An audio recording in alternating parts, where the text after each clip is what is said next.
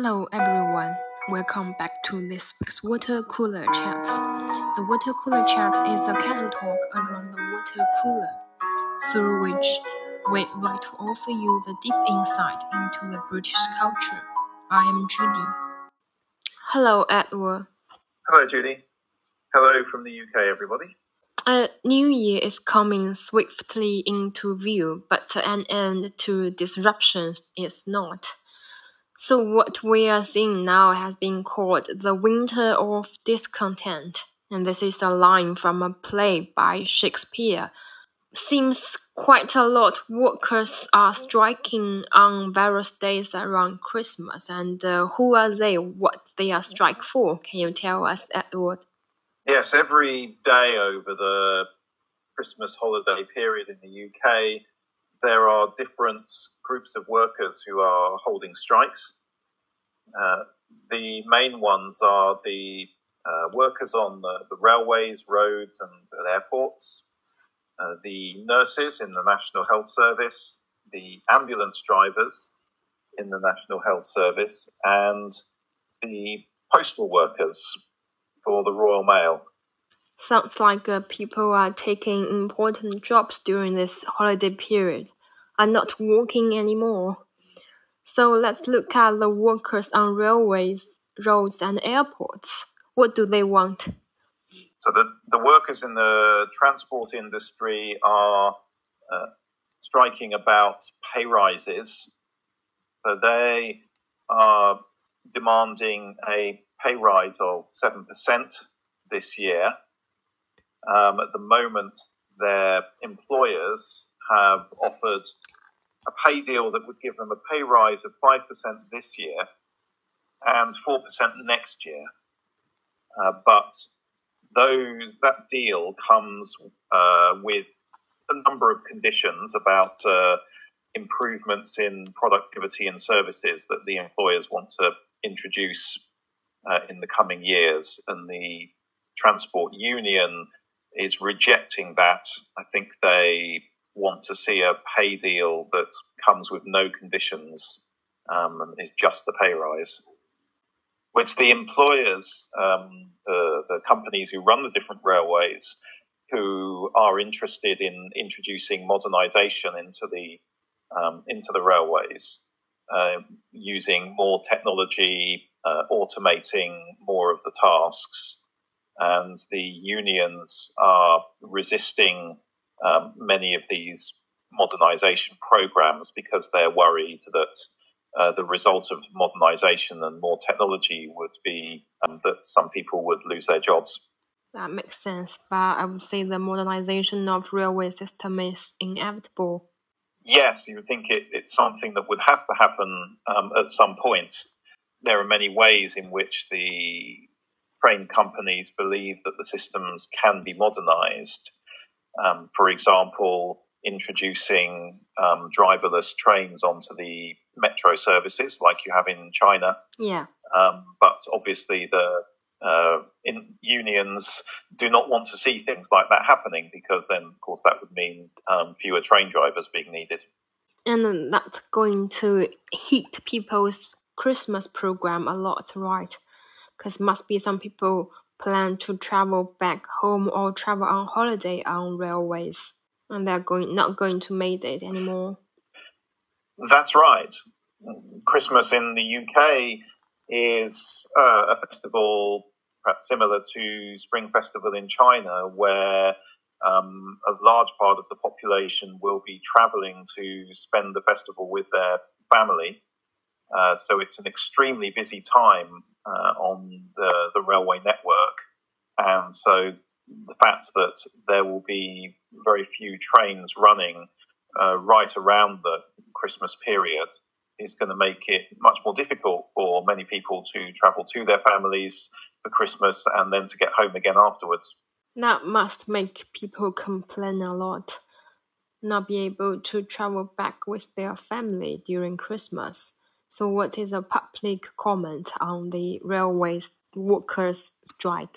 Well, before the latest round of strike days happened on the railways, I think the uh, British public were saying that they uh, supported uh, the union and the striking workers in their uh, pay demands. Um, however, that has changed in the last week.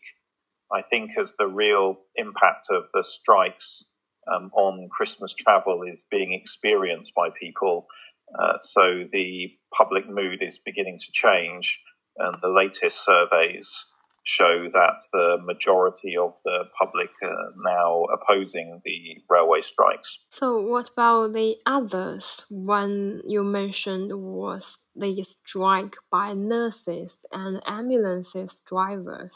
That's going to make a huge impact on people. Yes, the, these strikes uh, are also about uh, pay rises.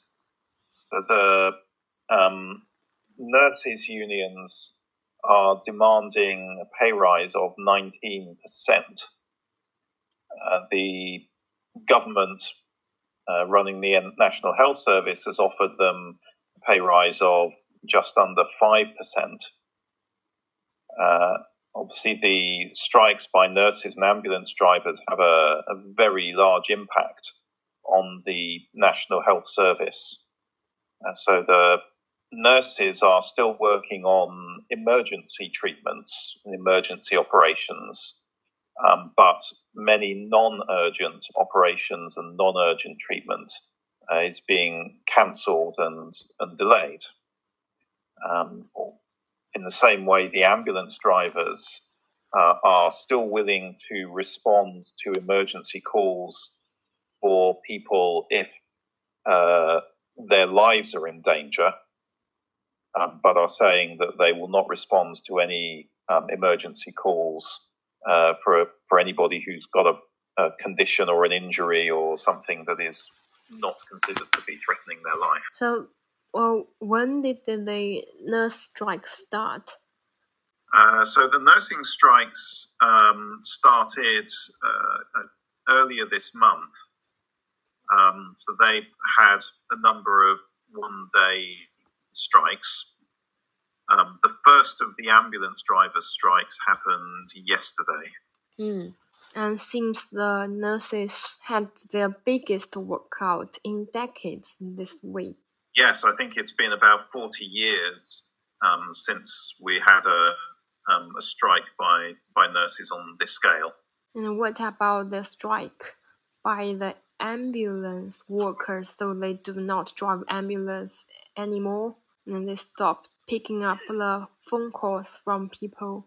They, um, when they had their strike yesterday, um, they would still um, uh, go out to people who had life-threatening um, injuries or, or problems.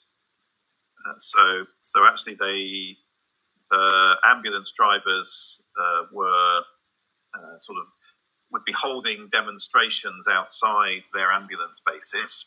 Um, but then, if an emergency call came in, they'd all suddenly leave the demonstration and they'd send an ambulance out and go and deal with that. Uh, but uh, anything that was not life threatening, they would not send an ambulance for. Mm.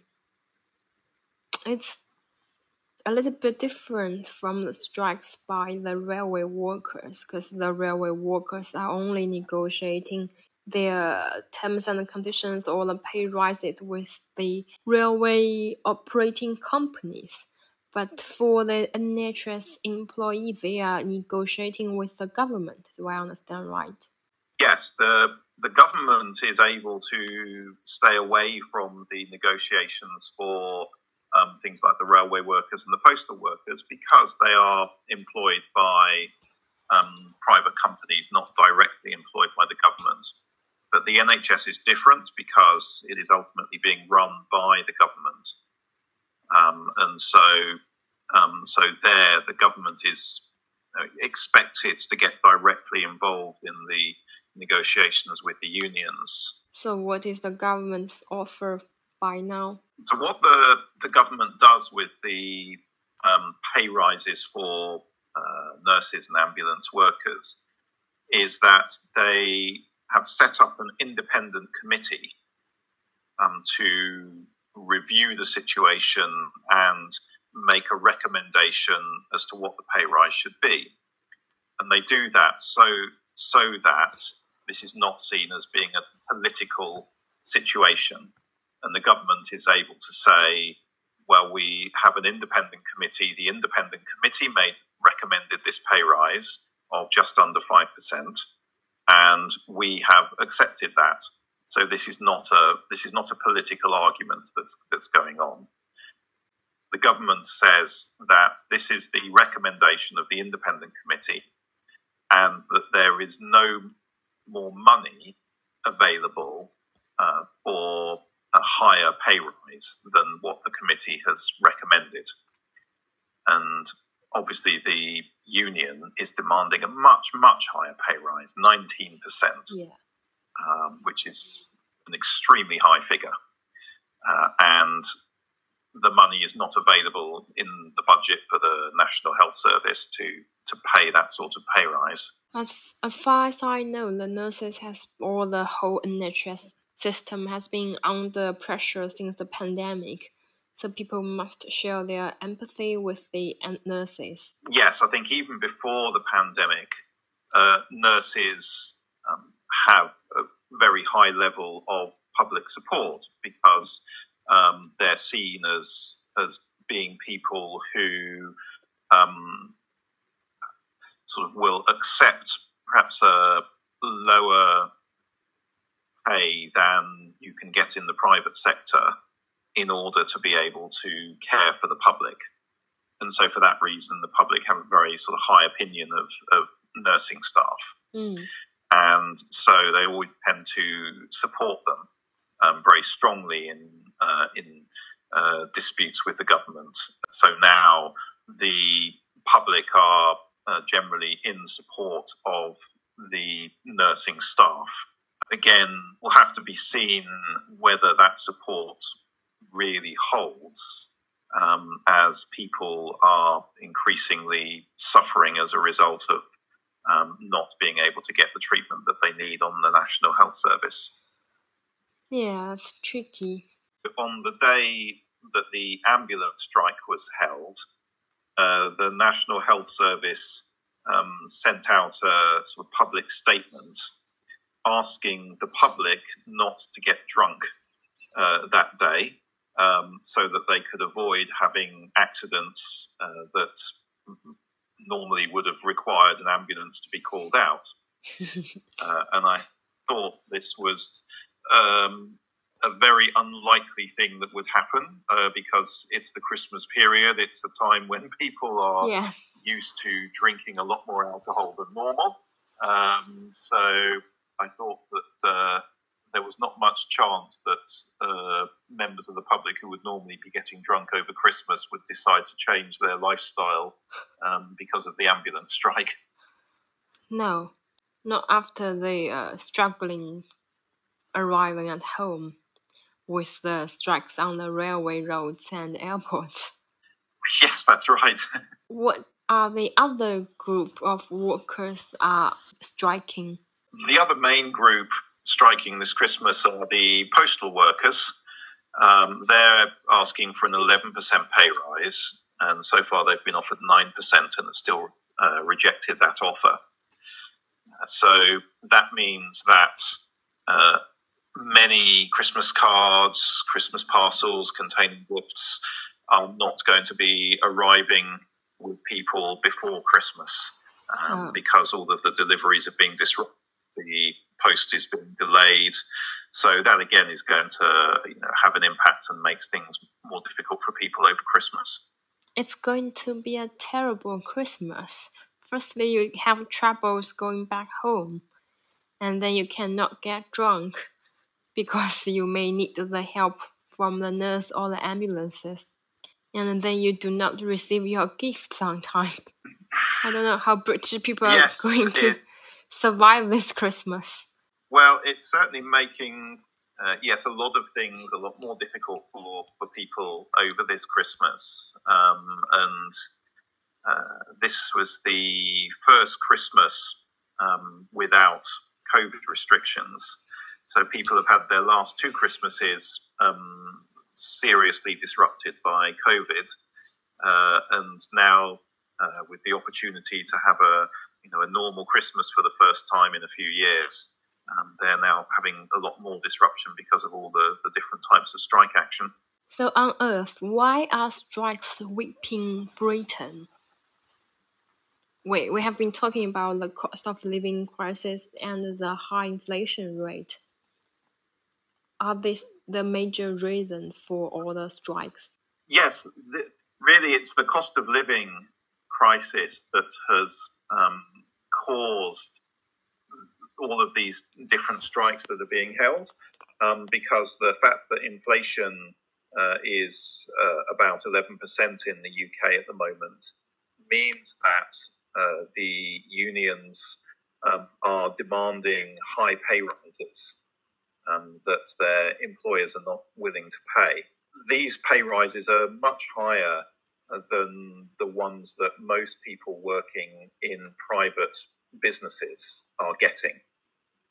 Uh, and so the unions in these big industries, like the railways, like the health service, um, are demanding pay rises that are much higher than, than most other people will be getting this year.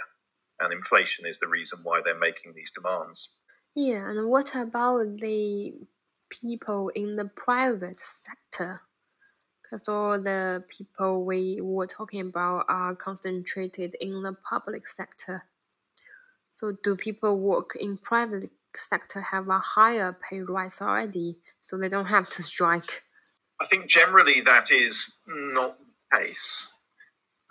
The, the, the trade unions in the public sector will usually claim that uh, the, their workers uh, get lower salaries than people get in the private sector. Uh, I think that's uh, not re- not really the situation. I think you can be working in the public sector, and um, if you're in a you know a relatively senior position or you're an experienced person, you can still um, earn uh, earn money that's equivalent to what people earn in the, in the private sector. Um, although perhaps people starting out um, in uh, in the lowest level jobs in the public sector that may well be um, earning lower salaries. Uh, but the in the private sector, generally this year, despite the high inflation, uh, pay rises have usually been below five percent. Uh, so the unions here are demanding um, pay rises that are much higher than people who are employed in, in the private sector are going to be getting. Oh, okay. So the instability in the government may also cause the strikes, as Britain is on its fifth prime minister in six years. So, what will our new prime minister do to solve these problems?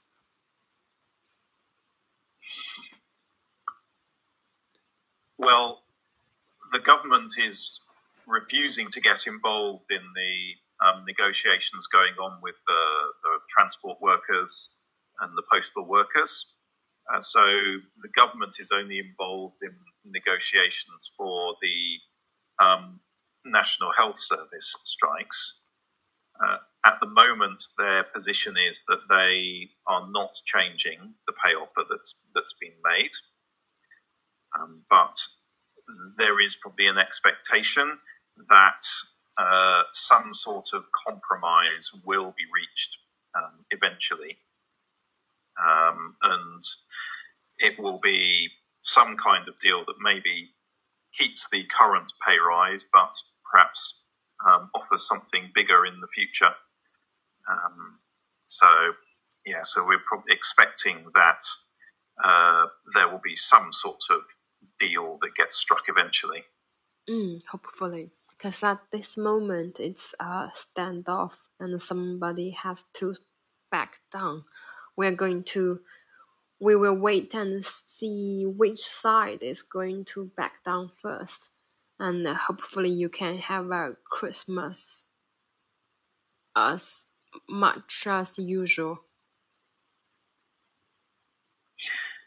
Yes, I mean it looks unlikely that uh, any deals are going to get reached before Christmas.